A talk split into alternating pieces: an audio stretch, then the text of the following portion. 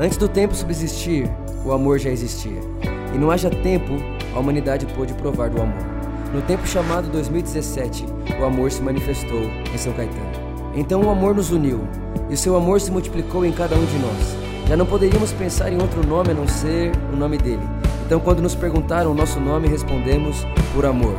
Por amor a Jesus, por amor à igreja, por amor a você. E essa é a igreja que vemos, uma igreja onde Jesus é suficiente, uma igreja onde fazemos tudo por amor, por amor a Jesus, por amor ao próximo e por amor às nações. Uma igreja feliz, uma igreja próspera, uma igreja produtiva, uma igreja generosa, uma igreja para todos, uma igreja que admira a beleza, uma igreja de discípulos, uma igreja estimada, uma igreja ilimitada, uma igreja que ama ser igreja. Amém e amém.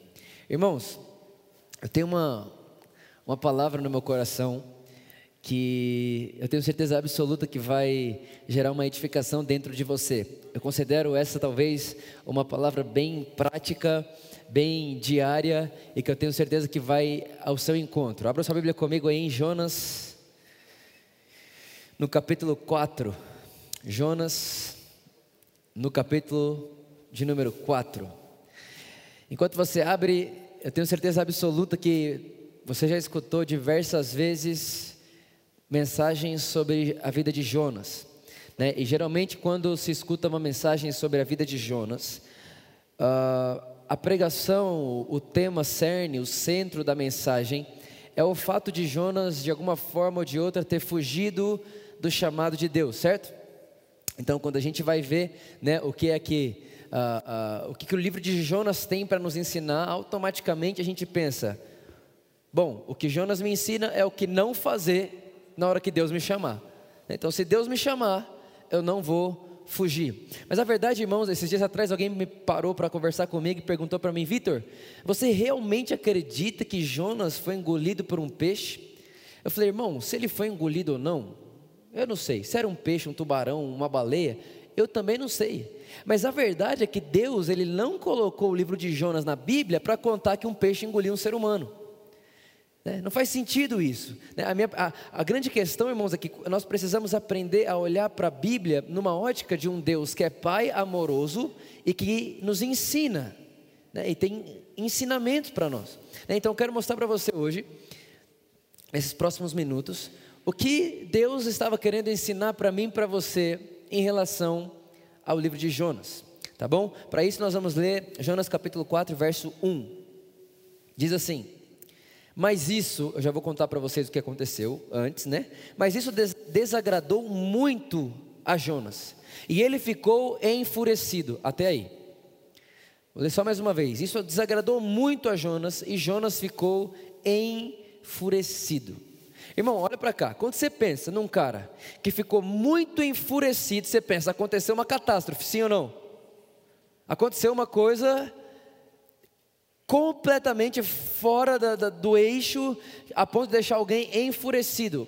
Né? Uma coisa é alguém ficar bravo, outra coisa é alguém ficar triste, outra coisa é alguém ficar enfurecido.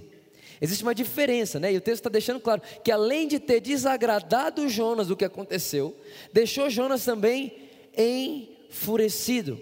Agora, a minha pergunta é: o que é que deve ter acontecido para deixar Jonas enfurecido? Para isso eu vou te contextualizar. Existia uma, uma, uma cidade na época de Jonas chamada Nínive, considerada talvez a cidade mais pecadora da época. Eles eram muito imorais, né? Quando você vai pesquisar um pouco do contexto histórico de Nínive, eles eram os pais da imoralidade da época.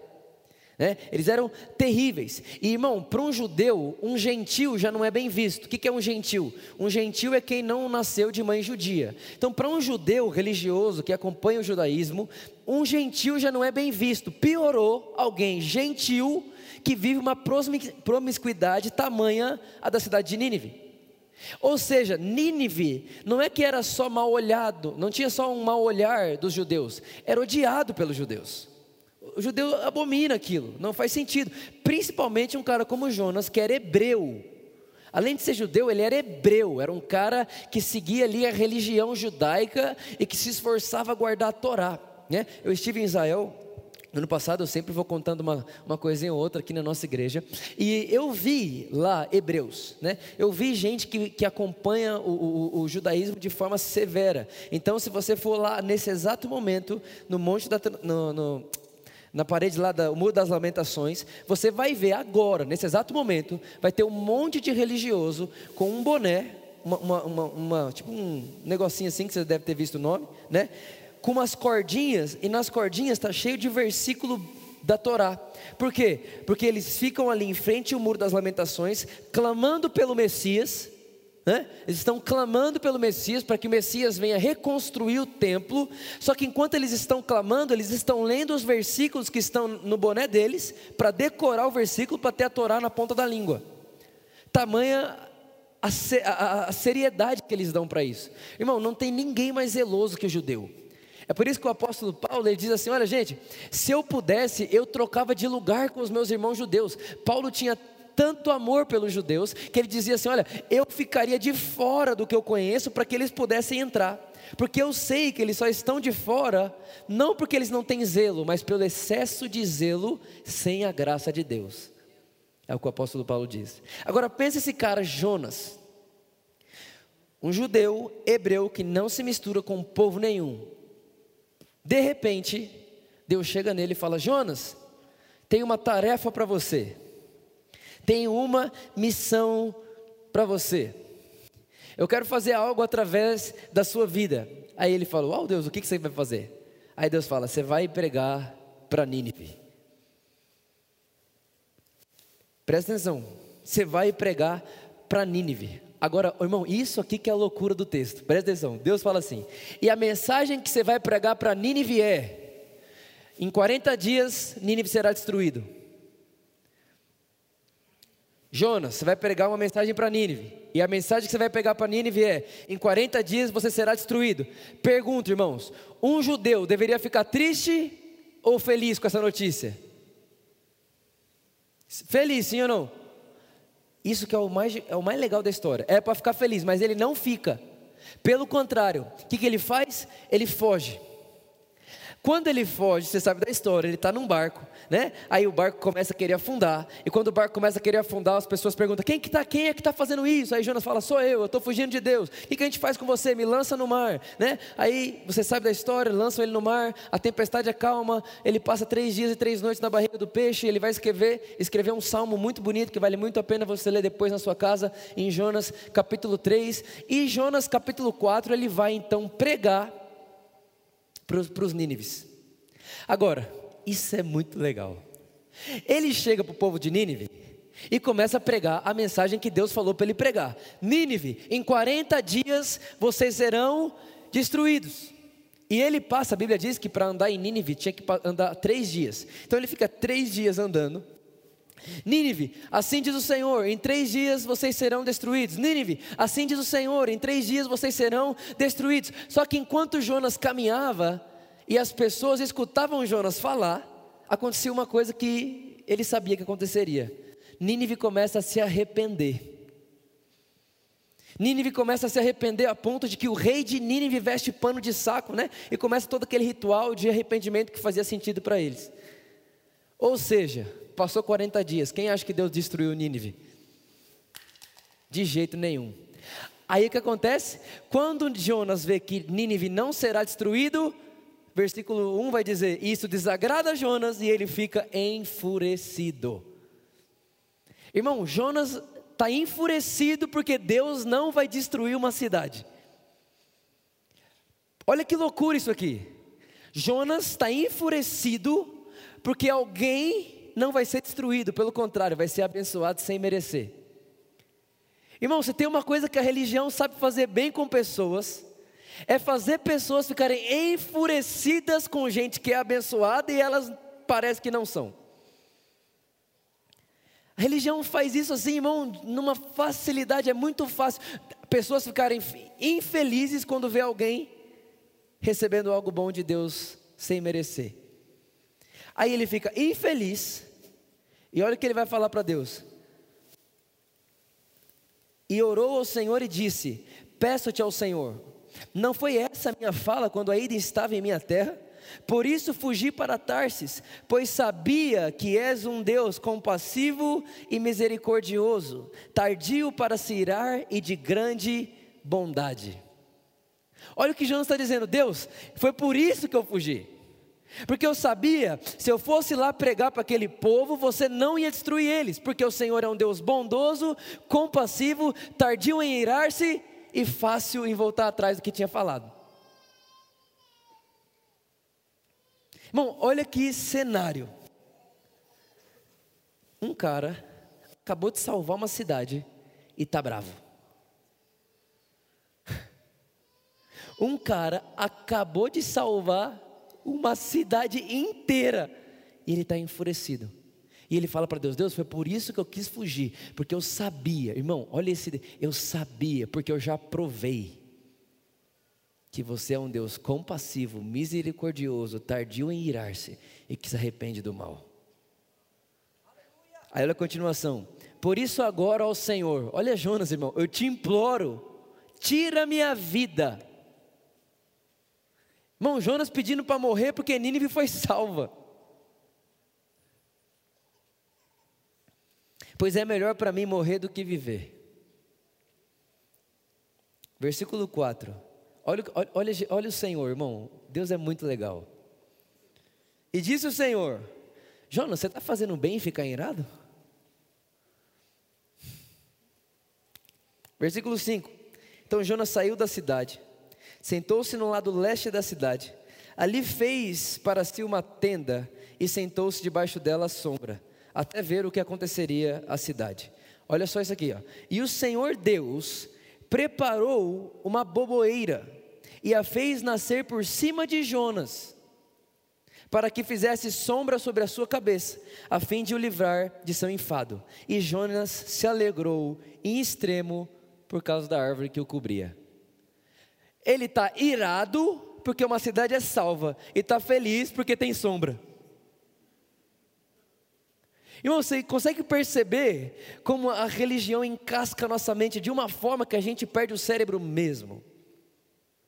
Como que alguém está triste porque uma cidade é salva e feliz porque achou uma sombra? Dá para ser mais egoísta que isso? Dá para pensar mais em si mesmo que isso? Uma cidade é salva. Estou com raiva de você, Deus. Uma sombrinha eu achei para minha cabeça. Uau, estou feliz. A continuação. Versículo 7. Olha o que, Deus fez, irmão. Deus é piadista. Mas Deus preparou um verme. Quando a manhã subiu no dia seguinte, que secou a árvore que cobria Jonas.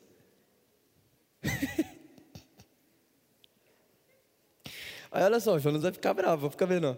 E aconteceu que quando o sol apareceu, Deus preparou ainda mais um vento para o sol ficar mais forte na cabeça de Jonas. E ele desmaiou. e aí ele desejou com toda a sua, com toda a sua alma: eu quero morrer. Melhor para mim é morrer do que continuar vivo, irmão do céu.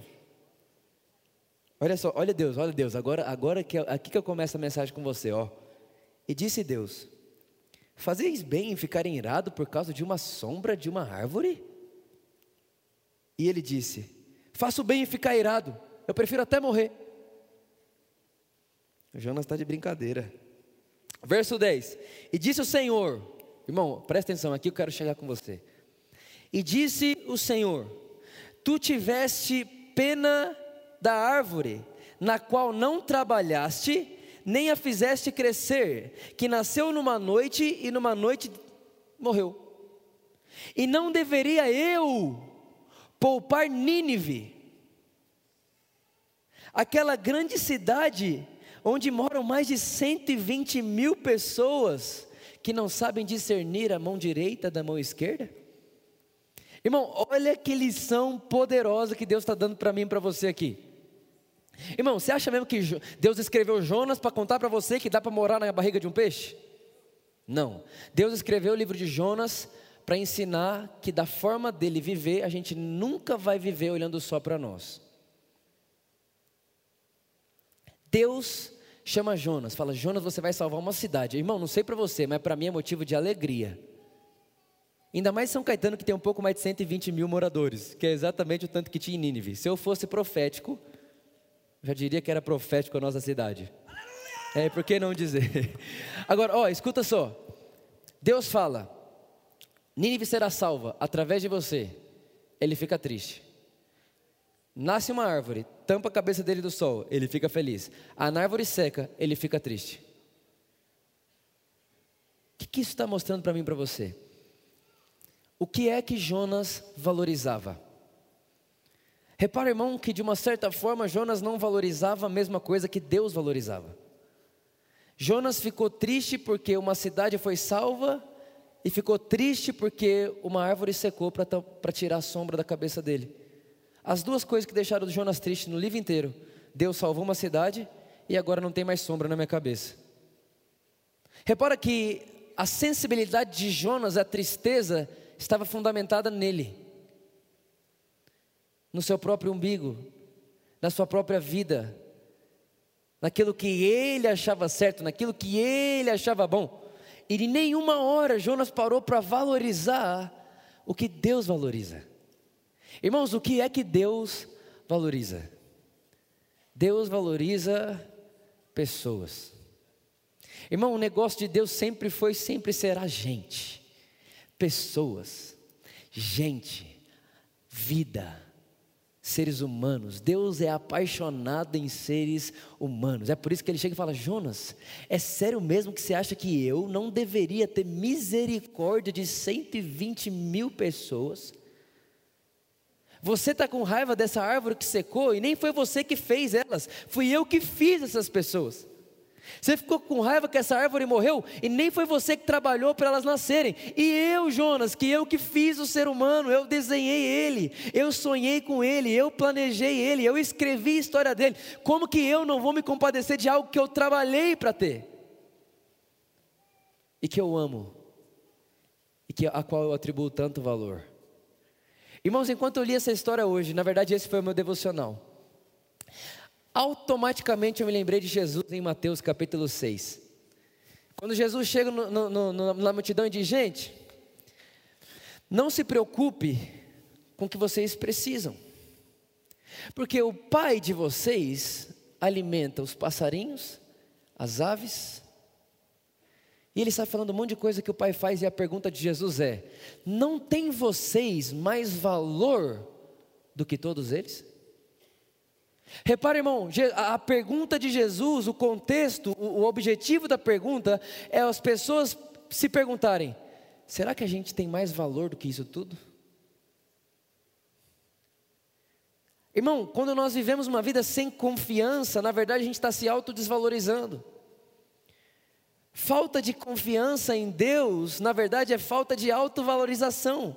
Porque ao se autovalorizar da forma que te, Deus te valoriza, você nunca vai conseguir não crer. A verdade é que a nossa fé, ela tem que estar fundamentada no alto valor que Deus dá para nós. Foi Jesus que disse isso. Jesus falou: Vitor, vou te ensinar a acreditar que Deus vai fazer por você. Se Ele faz pelos animais que têm muito menos valor que você, quanto mais não fará por você? Jesus está dizendo: se Deus faz pela natureza, veste o girassol, e nem Salomão, em toda a sua glória, se vestiu como um girassol, e o girassol não chega nem perto do valor que Deus dá para você, Vitor, aprenda o seu valor. E quando você aprender o seu valor, então você acabou de aprender como faz para viver sem preocupação, com fé, com confiança e nunca viver ansioso. Aleluia! Irmão, eu não sei você, mas eu creio numa vida sem preocupação, sem ansiedade, sem medo.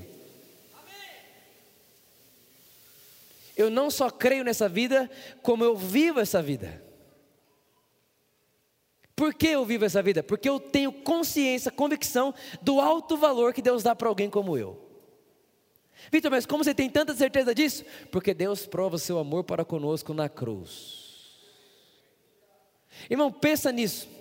Romanos capítulo 8, o apóstolo Paulo vai dizer: Se Deus te deu Jesus, o que Ele não vai te dar? Irmão, guarda essa aqui, ó. Se enquanto você era inimigo de Deus, Ele te deu Jesus, e agora que você não é mais inimigo, o que você pode esperar dele? Irmão, se quando você estava longe Ele te deu a cruz, Se quando você era inimigo, Ele te deu Jesus. Se quando você estava andando nos seus próprios caminhos, Ele te deu o maior amor do mundo. O que é que você pode esperar de Deus agora? Que você não é mais inimigo, mais amigo. Que você não está mais longe, mais perto. Que você não está mais nas trevas, mais na luz. Que você não é mais contra Ele, mas agora a favor dele. Irmão, se antes Ele te deu Jesus, o que Ele não pode te dar agora?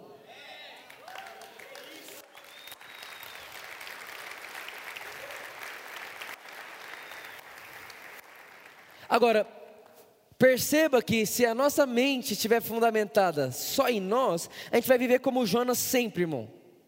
O que, é o Jonas? O Jonas é o cara que não está satisfeito de ver o outro ser abençoado e ele de alguma forma parecer desfavorecido. Irmão, esse é um dos maiores maus da sociedade. Hoje em dia, eu estava conversando com um amigo meu hoje à tarde, um dos meus melhores amigos. Eu falava para ele: hoje em dia, você não precisa de alguém só para contar a sua tristeza. A verdade é que a gente precisa encontrar amigos para contar as nossas alegrias. Porque um dia uma cidade foi contar para Jonas que através da vida dele ela foi salva e ele ficou bravo. O que, que faz a gente ficar assim? Tão endurecido, enrijecido, a ponto de achar que, poxa vida, Deus tinha que ter feito diferente. Ele não devia ter feito isso. Eu sabia, Deus, que você ia fazer bem para eles, por isso que eu não quis falar. Irmão, de forma prática, o que eu quero incentivar você essa noite é que, perto das pessoas que você está, quando acontecer uma coisa muito boa na vida de qualquer pessoa, elas pensem em contar para você. Porque ao contar para você, você vai falar: Uau! Você foi salvo, eu me sinto salvo com você. Você foi abençoado, eu me sinto abençoado por você, com você. Você foi, meu Deus, aconteceu isso na sua vida, eu me sinto com você porque nós somos um só. Quando eu olho para você, eu vejo o alto valor que Deus te dá e eu consigo conhecer a felicidade de Deus ao ver você tão favorecido. E se Deus está tão feliz, você está tão feliz, eu também estou feliz por você. Irmão, nós precisamos ser esse tipo de gente, gente que pode se contar no dia bom. No dia bom, no dia legal. Irmão, no dia chato, no dia mal, todo mundo quer achar qualquer pessoa. Eu quero uma oração. Agora, eu acredito de verdade que nós traremos à realidade um lugar tão seguro onde as notícias boas serão celebradas. Onde as notícias boas serão altamente celebradas. Vamos fazer festa para as notícias boas. Vamos pôr em cartaz as notícias boas. Porque já viu aquele negócio? Coisa muito boa, não, não deixa muito público, não. Não deixa muita gente saber, não. Tem ou não tem esse negócio, irmão? Tem ou não tem? Irmão, tem marido que não, a esposa não sabe o quanto que ele ganha, ela não sabe o quanto que ele ganha. Irmão, estão casados. Isso é uma realidade, e eu fico assim, meu Deus do céu, meu Deus, o que está acontecendo com o ser humano? Irmão, a gente nasceu para se sentir parte um do outro, entende? A gente nasceu para se sentir tão parte um do outro, que a sua alegria é a minha, tanto quanto o seu choro. Nós somos um, entende? Nós somos um só.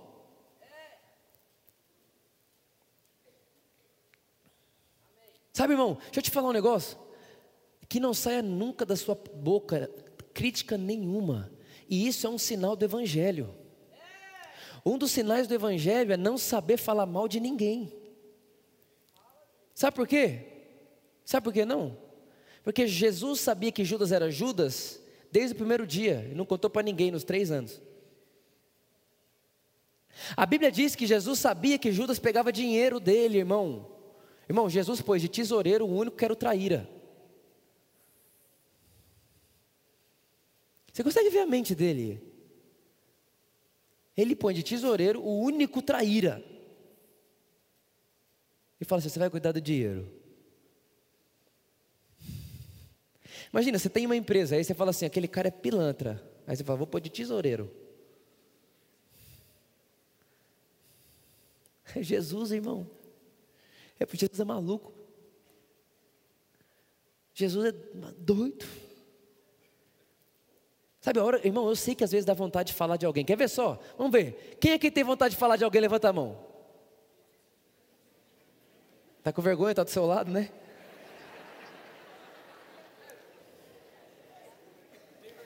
Fala a verdade, irmão. Tem hora que dá vontade, não tem? Não tem hora que dá vontade? Não tem hora que dá vontade de responder? Tem sim ou não? Só que eu aprendi uma coisa. Aprendi uma coisa, presta atenção nisso. Deus fica fissurado em quem não se justifica. Tem uma mulher na Bíblia chamada Maria. Irmão, lembra Maria sentada aos pés de Jesus? Marta fica, oh, Maria, tá de brincadeira? O que, que Maria faz? Verdade ou não? Verdade ou não? Outro dia, ela quebra perfume no pé de Jesus, todo mundo começa a falar mal dela, o que ela faz? Agora, volta um pouquinho. Quando Marta questiona Maria, quem é que responde por Maria? Jesus. Quando Maria está aos pés de Jesus, lavando os pés dele, todo mundo questionando a integridade dela, quem é que responde por ela? Jesus. Irmãos, faz assim para quem está do seu lado.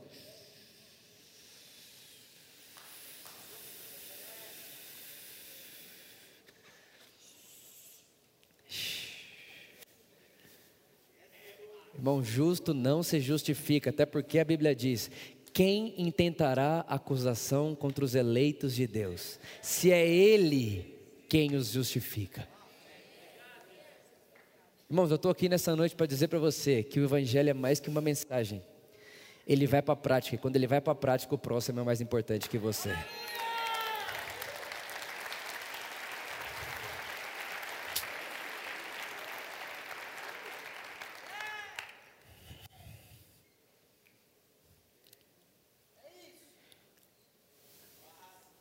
Jonas podia celebrar com Deus e fazer uma festa com Nínive, mas por causa da religião dele, do ego dele, do orgulho dele, ele preferiu ficar irado, dormir bravo, do que celebrar a vitória de uma cidade. Sendo que na cidade tinha 120 mil pessoas e das 120 mil, a Bíblia diz que Jesus pararia por todas elas pessoalmente e individualmente. Deixa eu te falar uma coisa, irmão. A pessoa que te persegue é tão amada como você. E vou dizer mais: a pessoa que fez mal para o seu filho é tão amado quanto você. E vou dizer mais: tem um cara nesse exato momento fazendo uma coisa que você não imagina, não consegue nem imaginar. Pedófilos. E você precisa aceitar que no Evangelho ele é tão amado como você. O bandido, o corrupto que está roubando dinheiro de merenda de escola, é tão amado como você. Irmãos, uma coisa que, que coloca qualquer pessoa para fora, põe o Jornal Nacional para a pessoa ver e deixa ela começar a ver as injustiças. Irmão, quando o Evangelho toma carne na gente, quando a gente vê injustiça, pode ver injustiça aqui fora, mas na minha boca não. Eu não vou falar injustiça, não vou criticar ninguém. Eu não vou falar que alguém é o que Deus não fala que é. Se Deus não chama disso, quem sou eu para chamar? Se Deus me chamou de justo quando eu era pecador, se Deus me chamou de filho quando eu era inimigo, se Deus me chamou de amigo enquanto eu estava longe, irmão, eu vou fazer o mesmo pelas pessoas à minha volta. E eu vou celebrar as pessoas, independente de quem seja. Eu nunca vou esquecer o dia que eu estava andando na rua, e aí o Espírito Santo pediu para mim comprar um lanche para ele.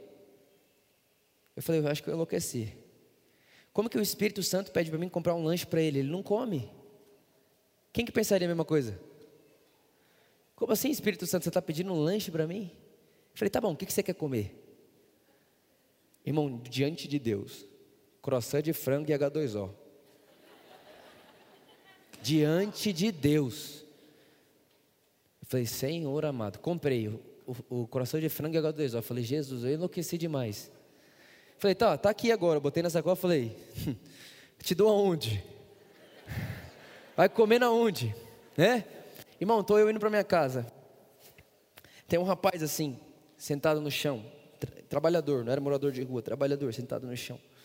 E aí o Espírito Santo falou: Vitor, eu vou comer através dele. Eu falei: Hum, entendi. Né? Cheguei nele e falei: Tudo bem, cara? Seguinte, eu estava no mercado E aí Jesus falou para mim que ele queria comer. E ele falou para mim que queria comer croissant de frango e H2O. E aí eu falei, tá Jesus, mas você vai comer aonde? Ele disse que ia comer através de você. E dei para ele, irmão, o croissant de frango e H2O. Ele falou assim, croissant de frango e H2O? Eu disse, é. Ele falou, é a única coisa que eu quero comer todo dia na padaria. Irmão, eu dei para ele sair. Quando eu dei para ele sair, Jesus falou para mim, Vitor, eu comi ou não comi esse negócio? Falei, comeu, Jesus. Aí ele falou, mas eu comi em quem? Aí eu falei, no próximo.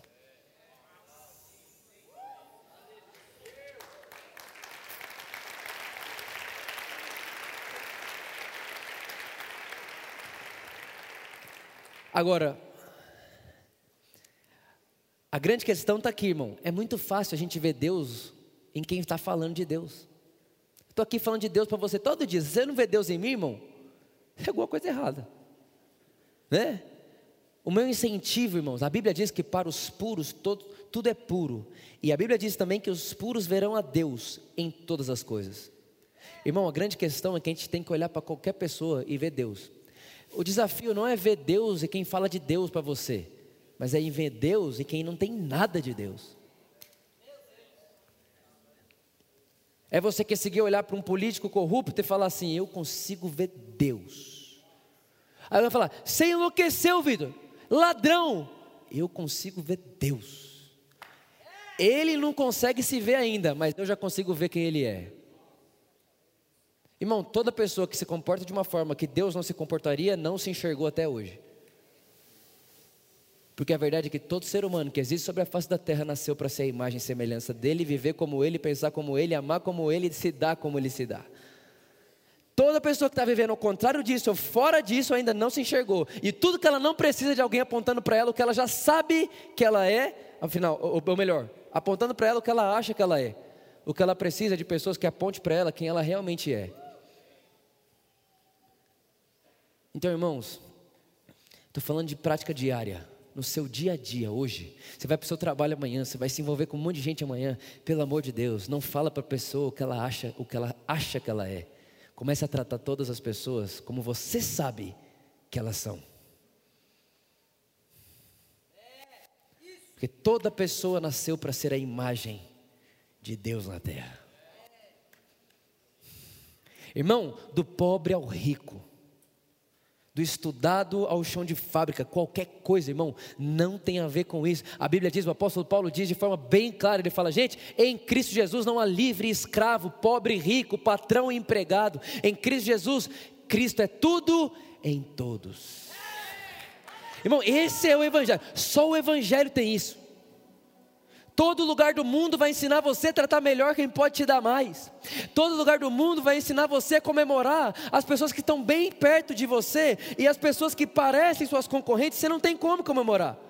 Todo lugar do mundo vai ensinar para você que se alguém tem que ver o seu melhor sorriso, é o dono da empresa. O Evangelho não. O Evangelho vai olhar para você e vai dizer: todo ser humano nasceu para ser a imagem de Deus. E quando você olha com beleza para qualquer um deles, é para Deus que você olha. Quando você ama alguém, é Deus que você ama. Quando você sorri para alguém, é para Deus que você sorri. Quando você perdoa alguém, é para Deus que você perdoa, irmão. Só o Evangelho tem essa mensagem, porque quando nós entendemos o Evangelho, a loucura do Evangelho, o escândalo da cruz, a gente olha para a cruz que está nos salvando do lado de dois ladrões. Irmão, a cena mais linda do planeta Terra tem dois ladrões. Não tem dois certinho, nem dois pastores, nem dois sacerdotes, nem dois mestres da lei. É Jesus, o Salvador da humanidade, morrendo do lado de dois ladrões. Para dizer para você e para mim, Nunca tire meu nome do meio das pessoas. Eu quero estar no meio deles. Eu quero estar no meio dos ladrões. Eu quero estar no meio de quem não merece. Eu quero estar no meio de quem não fez nada por merecer. Eu quero estar no meio de quem a vida inteira fez mal para as pessoas. Eu quero estar no meio deles porque eu sei o poder que há no meu nome. E eu sei que se um deles olhar para mim e ver quem eu sou, hoje mesmo encontrarei com você no paraíso.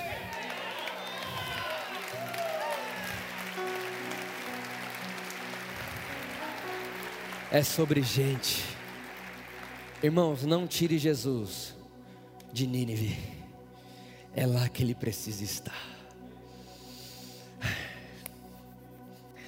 Irmão, deixa eu te falar uma coisa: o dia que alguém dá um tapa na sua cara é a sua maior oportunidade. O dia que alguém trair você é a sua maior oportunidade. O dia que alguém roubar você é a sua maior oportunidade. O dia que alguém te fizer mal é sua maior oportunidade, irmão. O evangelho é uma loucura, é tudo invertido. Como que alguém fala, alguém me traiu? Oportunidade. Como? Porque um dia eu traí Jesus. E quando eu vi que ele me amou mesmo assim, eu não resisti a ele. É minha maior oportunidade, irmãos. O evangelho o evangelho faz de qualquer pessoa, em qualquer lugar, a nossa oportunidade.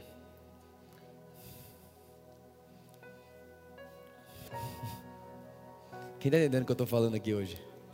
Irmão, olha para quem está do seu lado e fala assim: Jonas, pula em Nínive. Fala assim: não tira Jesus de Nínive, não.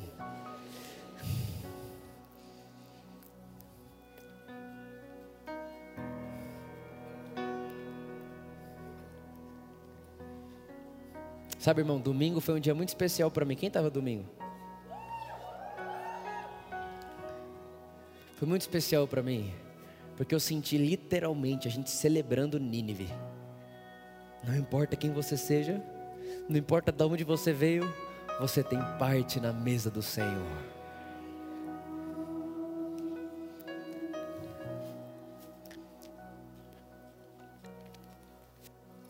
Por último, para a gente orar. Não consigo não lembrar de Pedro. Eu amo Pedro. Meu preferido é João, mas eu amo Pedro. Eu amo Pedro demais. Pedro era uma personalidade única. É, Pedro, ele era agitado, ele era intrometido, ele era respondão, ele era rebelde. Ele era aquele cara bem sanguíneo, né? Aquele cara bem para frente. Eu fico imaginando Pedro quando ele termina de pescar ali aquela noite que ele vai se encontrar com Jesus, ele termina a pesca dele completamente decepcionado e ele é empresário, sabe o que significa uma noite inteira sem pescar. Quando ele termina de pescar, chega na, na praia, alguém pede para ele o barco dele emprestado e ele empresta, porque ele sabia quem era Jesus, Jesus era famoso. Só que tem uma coisa, quando Jesus termina de pregar, Jesus, carpinteiro, olha para Pedro e diz: Pedro, entra no mar de novo. Primeiro, Pedro tinha acabado de sair e todo pescador sabe que o melhor horário para pescar é de noite. Segundo, Jesus é carpinteiro. O que, que ele tem para saber de pesca? Nada. Né? E Pedro era dono de empresa de peixe. Irmão, ele sabia muito. Tinha muito conhecimento. Aí Jesus olha para ele e fala: Pedro, pega esse barco e volta a pescar. Aí Pedro olha e fala: Senhor, mas pescamos a noite inteira. Ele diz: Pedro, vai para lá e volta a pescar, porque tem uma coisa. Na noite passada, eu ainda não tinha pisado no seu barco. Agora eu pisei. E uma das promessas de Deus para o justo é que onde ele pisa, prospera. Pedro, sobe no barco. O mesmo barco que você saiu essa noite sem nada. Eu acabei de pisar nele, pode subir. E aí Pedro sobe. Irmão, pensa que loucura, irmão, que loucura, de dia. Pedro lança a rede, quando ele lança a rede, o barco começa a afundar. Irmão, deixa eu te falar um negócio. Quem é que quer viver debaixo do favor extremo de Deus? Extremo. Deixa eu te falar, se você quer viver debaixo do favor extremo de Deus, você vai ter que estar disposto a fazer o que Pedro fez. Sabe o que ele fez? Debaixo do favor extremo de Deus é tanto favor que se você não chamar seu concorrente, você pode estar sofrendo perigo. A hora que começa a encher o barco de Pedro, Pedro começa a chamar os barcos concorrentes. Todo mundo, vem, vem, vem, vem, vem, todo mundo ajuda, ajuda, ajuda, ajuda. Irmão, os barcos que não tinha nada a ver com Pedro, de repente agora está comendo dos peixes que era só de Pedro. Porque debaixo do favor de Deus, irmão, nada é só para você. Tem a ver com gente. Tem a ver com quem está à minha volta. Tem mais, irmãos. Não se sabe se era amigo de Pedro ou não, não tem nem a ver com quem está perto de você como seu amigo. Estou falando, irmão, lá no seu trabalho, as pessoas que estão à sua volta, talvez você não sabe nem o nome delas, elas estão comendo peixe que Deus está pondo na sua rede, elas estão sendo favorecidas pela sua presença, elas estão sendo favorecidas por aquilo que Deus deu para você, essa graça, esse amor, essa verdade, esse evangelho, esse olhar, esse sorriso, essa vida. E aí, quando Pedro sai do barco, é isso que é o mais engraçado quando Pedro sai do barco, ele vai direto nos pés de Jesus, ajoelha nos pés de Jesus e diz: Jesus, eu sou pecador, afasta-te de mim. Mas peraí, Pedro, quem falou que você é pecador? Quem falou para você que você pecou? Irmão, Jesus não falou nada para Pedro: Pedro, você é pecador, tem que se arrepender. Tudo que Jesus fez foi abençoar Pedro sem Pedro merecer. E ao Pedro se sentir abençoado sem merecer, ele falou: Eu não mereço isso aqui, eu sou pecador. E ele se ajoelha aos pés de Jesus e diz: afasta-te de mim. Irmão, sabe qual é o negócio? É que muitas vezes a gente quer ver as pessoas se arrependendo primeiro, para depois ver Deus abençoando elas. Com Deus é o contrário. Através de mim e de você, Deus vai abençoar gente demais à nossa volta.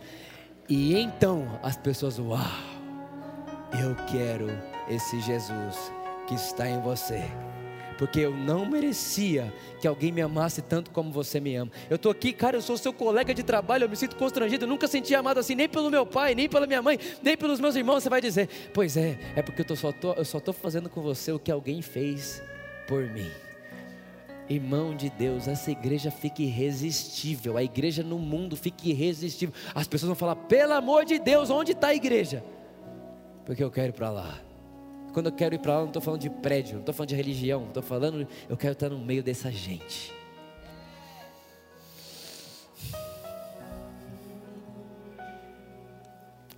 Irmão, vamos celebrar as pessoas. Vamos celebrar Nínive, entende? Vamos celebrar Nínive, irmãos. Vamos celebrar, vamos celebrar as pessoas. Não importa se é Nínive, se é Jerusalém, todas nasceram para ser a imagem de Deus. Não importa, não importa, irmão, se, se se comporta como você ou não, se veste como você ou não, se tem a opção sexual que você tem ou não, irmão. Vamos celebrar pessoas, todas as pessoas, independente do que elas fazem hoje, elas nasceram para serem amadas por Deus, todas, todas, todas. Esses dias atrás chegou um cara em mim, a última história que eu conto a gente vai orar. Falou, Vitor, mas, cara, eu fiquei meio assim, eu não sei agora o que, que eu faço. Eu falei, cara, quando você está pensando muito no que você deve fazer, você está esquecendo de fazer a única coisa que você deve fazer, que é amar. A gente fica tanto, o que, que eu faço, o que, que eu faço, o que, que eu faço, meu Deus, meu Deus, meu Deus, meu Deus. Que a gente só esquece de fazer o que só a única coisa que Jesus pediu. Como eu te amei, ame. Como eu fiz por você, faça pelo próximo.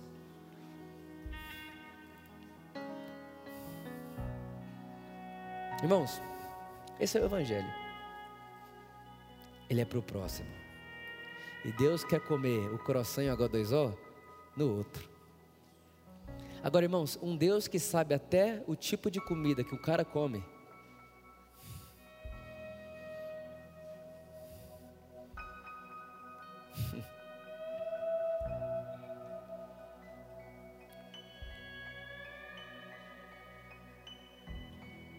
Deus se importou. Ah, não, não, não vou dar comida para ele, não. Eu vou dar comida que ele mais gosta.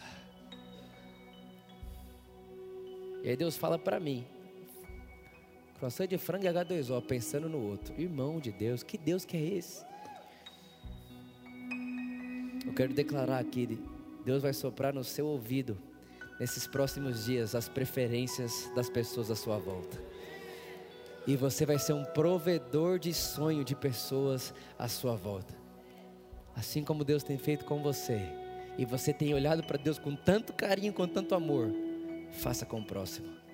E então cumpriremos o grande mandamento, a grande comissão. Vitor, enquanto você vai pelo mundo, faça discípulos do amor.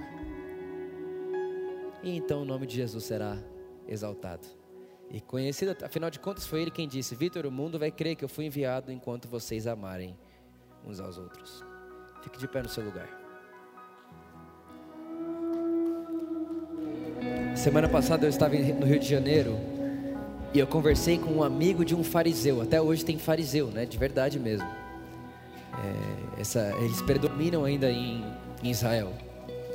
E ele é amigo de um fariseu. E aí o fariseu estava contando para ele que uma das maiores piadas que Jesus contou, porque você não pode esperar respeito por Jesus de um fariseu. Eles não, eles até hoje não conseguem, né, de forma nenhuma respeitar Jesus. E aí ele falou assim: olha, uma das maiores piadas que Jesus contou é a parábola do filho perdido, do filho pródigo. Aí meu amigo perguntou para ele: mas por quê? Irmão, presta atenção, essa resposta mudou minha vida. O fariseu falou assim: ó, porque eu sou judeu e eu moro em bairro judeu. E se um filho mais velho de um pai, como aquele pai, pede para o filho mais novo pede para ir embora, primeiro, o pai não deixa ele ir. Segundo, o irmão vai atrás dele. Terceiro, se nada disso acontecer, irmão, isso é muito bonito. Se nada disso acontecer, um outro patriarca do bairro vai mandar matar o menino para ensinar para todos os jovens do bairro o que acontece se alguém pede para ir embora. Ou seja, para ele é uma piada Jesus dizer que ele sendo um pai, ele deixa um filho dele ir embora. Por amor. Foi uma piada. Aí eu falei para ele, oh, cara, você tinha que falar para ele que a piada fica maior. Porque aí vai o pai, envia o filho para morrer no lugar do que foi embora. Então não é que ninguém morreu, quem morreu. Só que quem morreu foi o que ficou. Então a piada fica ao quadrado, irmão. É pior do que dá para imaginar. Irmão, Deus te ama mais do que você pode imaginar. A minha pergunta é: o que você pode esperar de um Deus assim? Irmãos, irmãs, amados e amadas, queridos, queridas, santos e santas, justos e justas de Deus aqui hoje à noite. A única coisa que Deus espera de nós, a sua igreja, na sociedade, é que tenhamos o mesmo tipo de amor que Ele tem por nós. Só. Mais nada. Então, meu desejo é que você saia daqui hoje com uma provisão de amor, com uma vontade de amar e com a vontade de ser a provisão para as pessoas, ser quem dá para as pessoas. Quando estou falando aqui, estou falando de tudo: dá alegria, dá paz. Eu quero, eu quero declarar na sua vida, irmão, que lá no seu trabalho, lá onde você trabalha, lá onde você passa a sua rotina, as pessoas vão falar: Meu Deus, por que quando você chega tudo muda? Porque quando você chega parece que o ambiente muda, as coisas mudam, fica mais leve. Você é um abençoador. Você foi provido de bênção, a bênção de Cristo para ser o abençoador de todos os lugares que você pisar. Eu amo muito vocês, que o amor de Deus, a graça de Jesus e a amizade do Espírito Santo esteja com todos vocês. Que seja um resto, um fim de semana tão maravilhoso, uma quinta-feira cheia de graça, uma sexta-feira cheia de provisão, um sábado cheio de alegria e um domingo aqui cheio de paz. Eu espero você aqui. Olha para quem está do seu lado, fala para essa pessoa: você é mais do que vencedor. Fala para essa pessoa: você é mais do que abençoado. Fala para essa pessoa: você é provido de amor para amar. E se você pode, celebre Jesus mais uma vez, bem forte. Aplauda Jesus bem forte.